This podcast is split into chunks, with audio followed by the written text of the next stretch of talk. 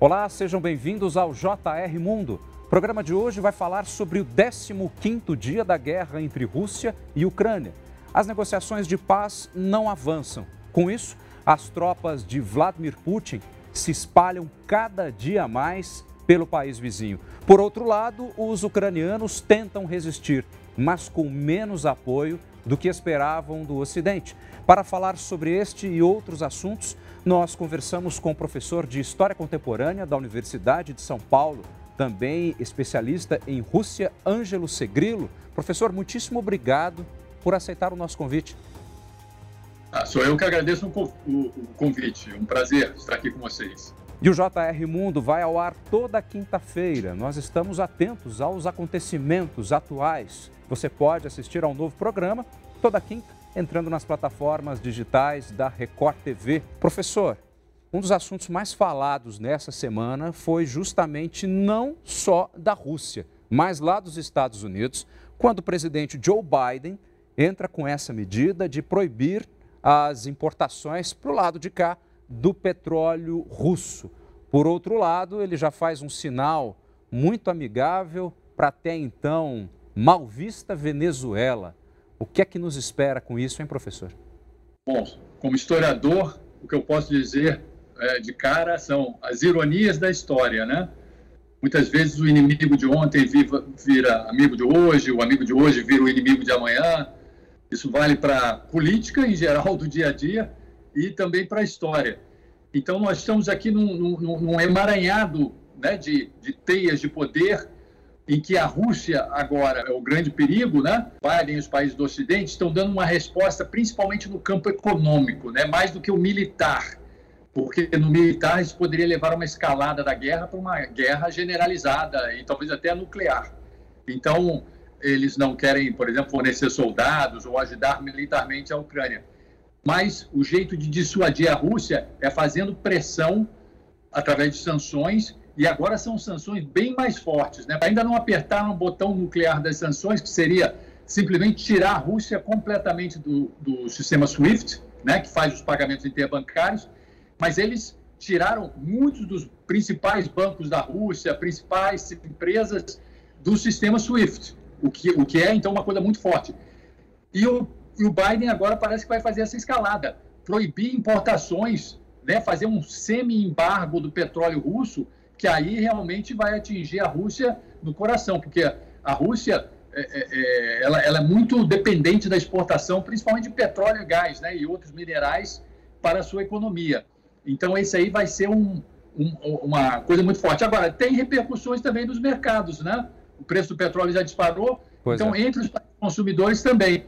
E um jeito de tentar é, se proteger contra isso é buscando novas fontes. E, ironicamente, estamos buscando na Venezuela, com quem o, a, os Estados Unidos tinham uma querela até pouco tempo, né? Exatamente. O senhor citou um termo é, na sua fala é, que teria atingido o coração né, do poderio é, econômico da Rússia. Sobre esse assunto, o próprio presidente Volodymyr Zelensky é, publicou numa rede social, eu, eu até vou ler para o senhor o trecho aqui, grato pelos Estados Unidos e pela liderança do presidente americano, voltada para atingir o coração da máquina de guerra de Putin, banindo petróleo, gás e carvão no mercado americano. O senhor acha que, de fato, dessa vez, Joe Biden acertou em cheio ou ainda tem mais bala para para disparar? Não, ainda tem mais bala para disparar. Por exemplo, eles poderiam fazer uma, uma exclusão total da Rússia do SWIFT. Né? Esse aí seria o tal do botão nuclear que o pessoal fala. Né?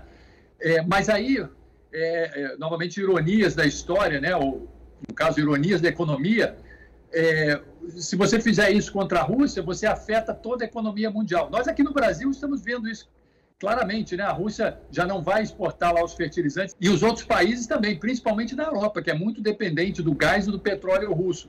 Então a coisa tem que ser muito bem balanceada. Por isso que o, o Biden está fazendo esse tremendo sacrifício, né? De esquecer as querelas com a Venezuela por enquanto, para tentar fazer com que essa bala não ricocheteie tão fortemente nos países consumidores aqui do Ocidente. Nesse fim de semana, inclusive, na visita que os americanos fizeram até a Venezuela, já ocorreu a libertação de dois presos que estavam detidos, se não me engano, em Caracas. O senhor acredita que por trás dessa possível negociação com o petróleo é, podem vir outras aberturas? Será que Maduro vai conversar de uma maneira mais igualitária com Joe Biden? Na verdade, Maduro está se fortalecendo nesse momento. Então, eu não acho que ele vai fazer concessões, por exemplo, para a oposição. Ao contrário, ele está se fortalecendo nesse momento. É, agora, você tocou num problema humanitário colateral da guerra. Né? Muitas vezes se usam é, civis, é, inocentes ou não, alguns ou não, né?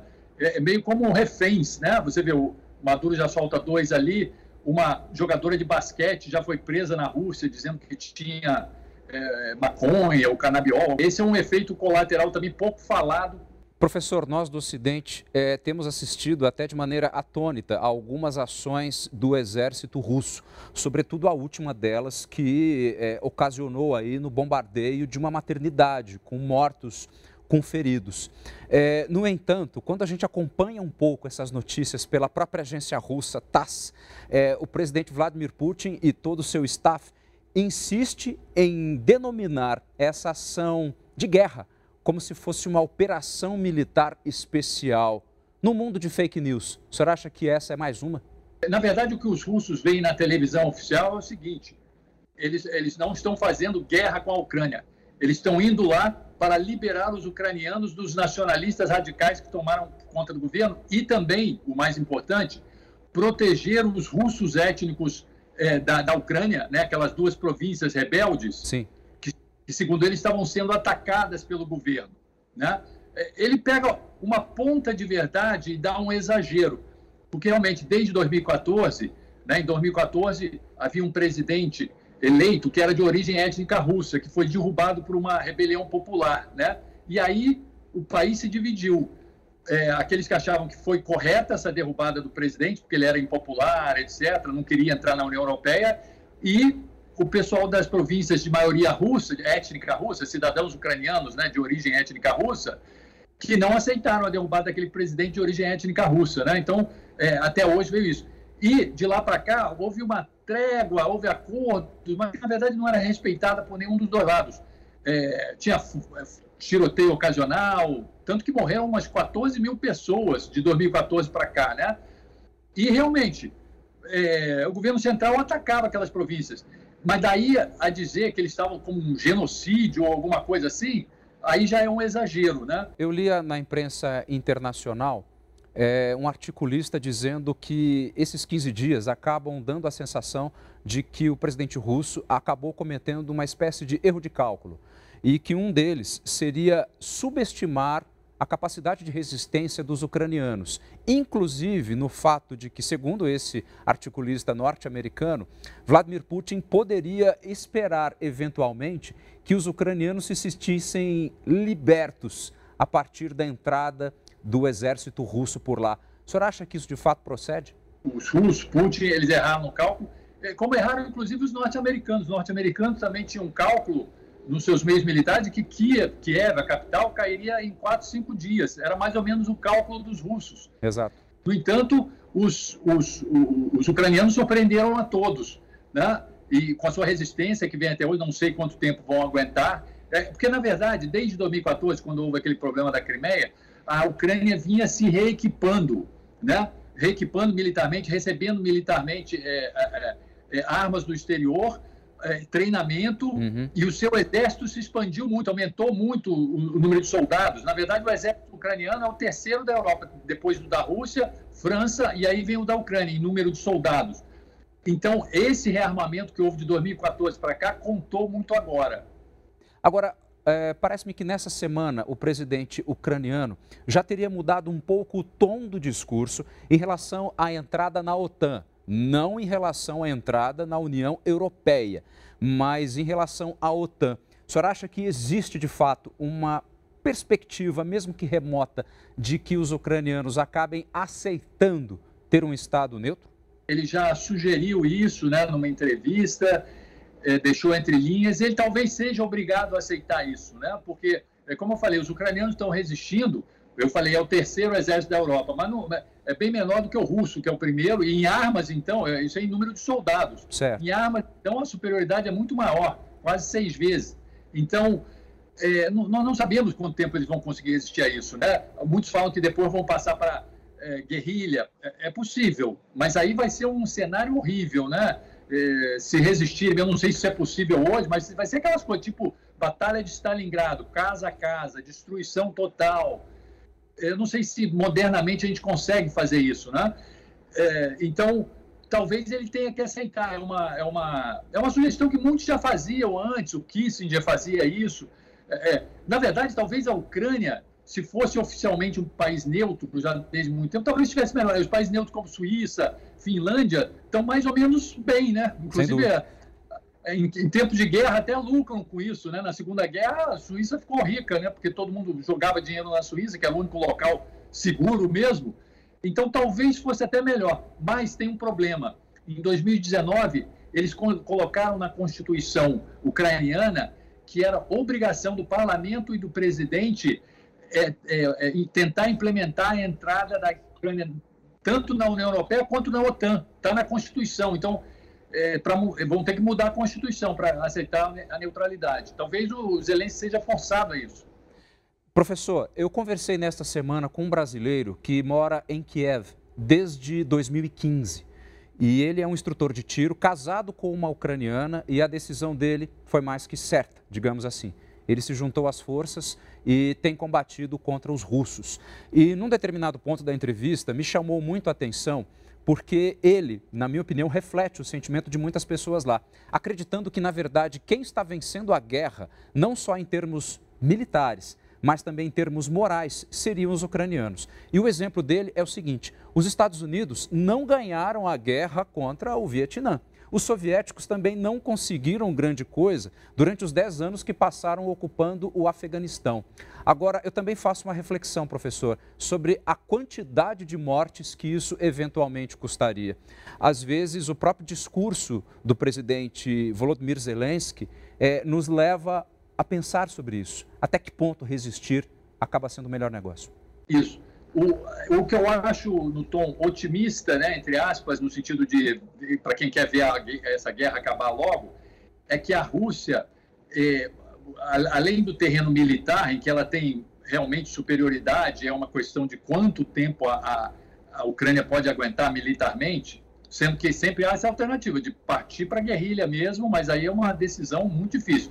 Mas, no terreno econômico, a Rússia tem acusado os golpes. Essas sanções, mesmo que não seja o tal do botão nuclear, uhum. estão subindo o tom. Muito forte, é muito mais forte que a de 2014. E a, e a Rússia está acusando o golpe. O, o, o, o, rublo despencou, vale menos do que um centavo de dólar agora. Os juros dispararam, que eram 8%, 9%, já dispararam na primeira semana, não sei nem quanto estão hoje especificamente, mas já era 20% é, em dois dias. É, então, é, a, a economia russa está sob cerco. Né? Tanto que eh, já avisaram aí vários países que não vão poder exportar. Então, isso aí, eles também, é, é um golpe que eles estão acusando. Isso aí talvez os force também a ter. Por isso é que talvez se chegue a um compromisso. O Zelensky vai ter que aceitar algumas coisas difíceis e o, e o Putin vai ter que diminuir as suas algumas de suas exigências. Ele já não fala mais naquela questão meio de desnazificação, uhum. né? ainda tem exigência difícil, mas pode ser que um compromisso seja assumido aí pela a, Ucrânia com a dificuldade de resistir militarmente, mas a Rússia já sangrando economicamente. Tá ok, professor Ângelo Segrilo, eu vou pedir licença para o senhor rapidamente para a gente fazer um intervalinho. Nós voltamos daqui a pouco, tá bom? E no próximo bloco, JR Mundo vai falar sobre um outro país que pode ter uma importância fundamental, sobretudo na mediação desse conflito. É a China. Daqui a pouquinho.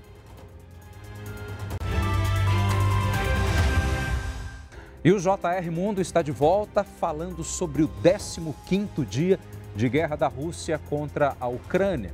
Nosso entrevistado de hoje é o professor especialista em História Contemporânea da Universidade de São Paulo, especialista também em Rússia.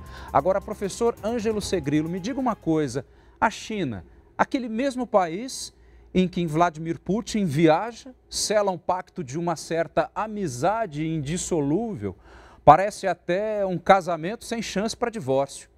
De repente, em poucas semanas, a guerra estoura. Até que ponto vai essa amizade, professor? Será que a China vai entrar nessa também, com mais força? Muitos fazem uma leitura é, da China como uma aliada, realmente, como você falou, indissolúvel, para sempre, da, da, da, da Rússia. Mas a, a, coisa não é bem assim. Há, há, há umas certas fissuras entre eles, né, sutis. A Rússia e a China, elas estão juntas principalmente na oposição aos Estados Unidos como uma potência unipolar. Né? Eles acham que desde o fim da Guerra Fria, os Estados Unidos é, estão aí como a única superpotência, por enquanto, né? a China subindo fortemente, mas ainda não, não, não, não sendo uma superpotência militar como os Estados Unidos. É, e o, então, eles se uniram na busca de um mundo mais multipolar, né? menos unipolar, baseado nos Estados Unidos. Então, isso aí os une. Mas há diferenças entre China e Rússia, algumas históricas, né? Eram dois impérios lá no século XIX que é, tinham problemas ali na fronteira, tiveram alguns problemas ali na Manchúria, questões territoriais, e principalmente ali é o casamento perfeito para a tempestade perfeita. A Rússia, na Sibéria, Sibéria é a parte asiática da Rússia, né? Que tem grandes desertos, uhum. é, não é tão povoada. Então, na Sibéria ali tem muita terra e pouca gente. E a China é o contrário. Tem menos terra e, e botando gente pelo ladrão. Isso é um medo muito grande dos russos, de que os, chine... os chineses já estão chegando na Sibéria, já tem muitos chineses na Sibéria, fazendo negócios, alguns migrando até ilegalmente, e os russos estão meio preocupados com isso. Né? Estão é, com medo de, dos chineses fazerem na Sibéria o que os americanos fizeram no Texas, né? com o México. O Texas era México, os americanos foram chegando primeiro declararam independência e depois se juntaram aos Estados Unidos. Os russos também têm muito medo disso, dos chineses irem ocupando ali e, de repente, sabe-se lá o que vai acontecer. Então, o que eu estou querendo dizer é que não há um casamento perfeito entre os dois, não. É, há uma certa Sim. desconfiança, principalmente a Rússia tem medo de, fi de ficar dependente da China. A China vai se tornar daqui a pouco a primeira economia do mundo e de repente a Rússia pode ficar cada vez mais dependente, né? De repente, ah, vou vender todo o meu petróleo para a China, mas aí Exato. você fica dependente. Então, isso é um temor da Rússia também. Então, não é uma aliança assim tão perfeita. E principalmente, a, a, a China é, é, se dá muito bem com o comércio mundial. Ela não quer balançar o barco do comércio mundial, da ordem mundial, do jeito que a Rússia está fazendo. Então, esse é uma outra, um outro fator que faz com que a China não seja esse aliado tão perfeito e vai aguentar tudo da Rússia, não. Professor, nas vezes que eu estive na China a trabalho, muito me chamou a atenção aquelas imagens icônicas que eles têm daqueles animais com figuras de dragão, às vezes um misto de leão. E o que me chama a atenção é que esses seres, digamos assim, eles sempre estão parados, observando. Parece que é espreita para agirem na hora certa. Fazendo uma certa metáfora, a sensação que muitas vezes me traz a China, em relação principalmente à Rússia, é que ela está lá, sentada, olhando, justamente pensando nesse futuro parceiro, eventual dependente da China, chamado Rússia. O senhor acha que na hora H, esses amigos indissolúveis, mas nem tanto, vão acabar entrando numa espécie de mediação de paz, porém colocando a Rússia na órbita dos chineses? Esse é um dos grandes medos dos russos, caírem na dependência dos chineses, né? até economicamente.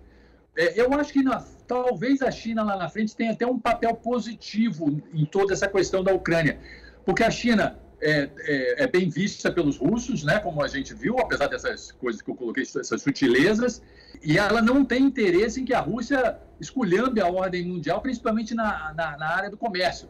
Então, pode vir da China alguma forma de mediação talvez mais efetiva do que a Turquia está fazendo agora, uhum. pelo peso que a China tem na economia mundial como um todo e também na economia russa. E a China não é, é ela não é anti-Rússia, né? Não, não, não, a, a, Rússia não pode acusar a China de ser russofóbica, como ela faz com os Estados Unidos.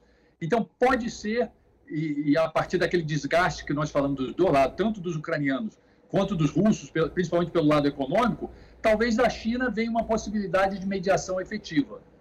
Agora, professor, vamos fazer um voo direto da China e Rússia e vamos desembarcar lá em Washington para a gente entender um pouco mais a figura do presidente Joe Biden. É, no primeiro momento, ele foi muito criticado, até por uma certa leniência, demora. No entanto, na hora que vem, vem propondo sanções, pelo que a gente percebe, recentemente nunca vistas. Como é que o senhor avalia a postura do presidente americano? Olha, o Biden é uma raposa velha da política, tanto política interna dos Estados Unidos quanto política externa. Né? Ele foi presidente de várias comissões do Senado, foi vice-presidente do Obama, ele, ele, é raposa velha. É, alguns falam, ah, mas a idade, mas essa questão de idade para governantes, eles têm todo um aparato em volta que pode ajudar nisso aí, né? Então, é, o Biden está sendo, é, talvez, cada um tem uma linha, porque é difícil. Esse é um momento novo que nós estamos vivendo, né? Um momento que alguns começam a falar em guerra nuclear, Sim. né? Numa nova ordem mundial. Então, é um momento novo que a gente vai experimentar mesmo. E ele está sendo, por um lado, é, é, é, cauteloso, por exemplo, ele não coloca a OTAN militarmente do lado da Rússia, não quer escalar esse conflito para uma coisa generalizada, mas, por outro, no campo econômico, ele tem sido bem assertivo, inclusive nessa questão aí de fechar o petróleo, né? É, e, e, e, então, eu acho que ele, dentro de uma visão, ele está atuando bem, e tanto que a sua popularidade subiu em relação à sua atuação nesse conflito. Hoje pela manhã, aqui para o Brasil, os, os chanceleres, é, tanto da Rússia quanto da Ucrânia se encontraram para propor uma nova negociação de paz. E pelo que nos consta, saíram de lá praticamente sem nada, a não ser com a garantia de que haverá um próximo encontro. É, o senhor vê perspectivas de que a, os, as demandas, tanto da Rússia quanto da Ucrânia, encontrem um ponto de convergência? Ou, na verdade, o que os russos querem mesmo é que isso vá se enrolando e eles consigam cada vez mais é, se sobreporem militarmente? Eu acho que as concessões dos dois lados virão pelo esgotamento dos dois lados. Né? É, quanto, mais, quanto mais tempo durar esse conflito, é, é positivo para a Ucrânia, sinal que ela está resistindo e, e, a, e, a, Rússia vai ter esse é, é, esgotamento pelo lado econômico, crescendo cada vez mais, e também o esgotamento na opinião pública, não só mundial, como dentro da Rússia, que pode, que vai aumentando à medida que os desgastes vão, vão ocorrendo. Né? Então, eu acho que o, lá na frente o acordo virá pelo esgotamento dos dois lados.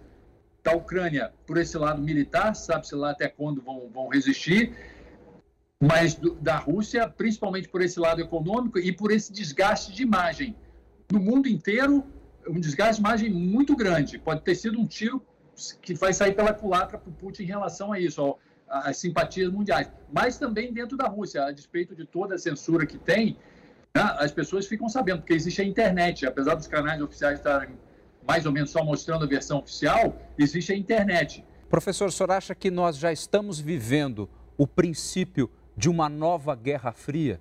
a Guerra Fria do século XXI. O senhor acha que, findando esse conflito, esperemos, é claro, que isso termine logo e de uma maneira com menos, com menos morte, é claro, mas o senhor acha que nós vamos entrar num novo período parecido com aquilo que já vivemos recentemente? Eu acho que nós estamos parindo uma nova ordem mundial, né? Existem muitas coisas novas acontecendo, é, é o crescimento da China, por exemplo, né? É, isso já é uma coisa muito forte. A Rússia também depois de estar bem fragilizada economicamente nos anos 1990, sob Yeltsin, né, em que houve aquela grande depressão econômica, posteriormente ela se recuperou economicamente e voltou ao seu papel de player mundial, e um player mundial muito assertivo, como a gente está vendo aqui.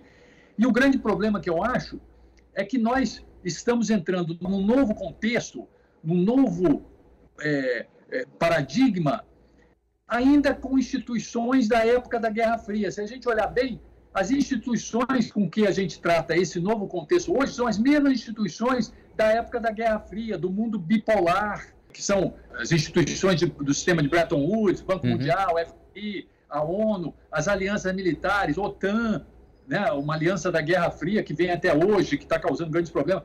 Então, eu acho que nós estamos numa nova era usando instrumentos antigos. Eu acho que nós vamos ter que nos adaptar, criar novos paradigmas, novas instituições que sejam mais adequados a essa era atual. Isso fica muito claro na questão da Rússia, que fala. É, eles têm um ponto nisso. Nós não entendemos como uma, uma aliança militar da época da Guerra Fria, que era contra a União Soviética, a OTAN, né? Que era contra a União Soviética, um país que nem existe mais. ainda existe até hoje, e não só existe, como se amplia em direção à Rússia. Eles têm um ponto nisso. Não faz sentido né, uma aliança militar da época da Guerra Fria é, governar, né, ditar os rumos no mundo de hoje, que é bem diferente. Eu acho que nós vamos ter que buscar novas instituições para além daquelas antigas que nós estamos usando até hoje. Ângelo Segrilo, professor de História Contemporânea da Universidade de São Paulo, especialista em Rússia. Muitíssimo obrigado pelas suas informações e por participar com a gente do JR Mundo. Foi um prazer. Muito obrigado.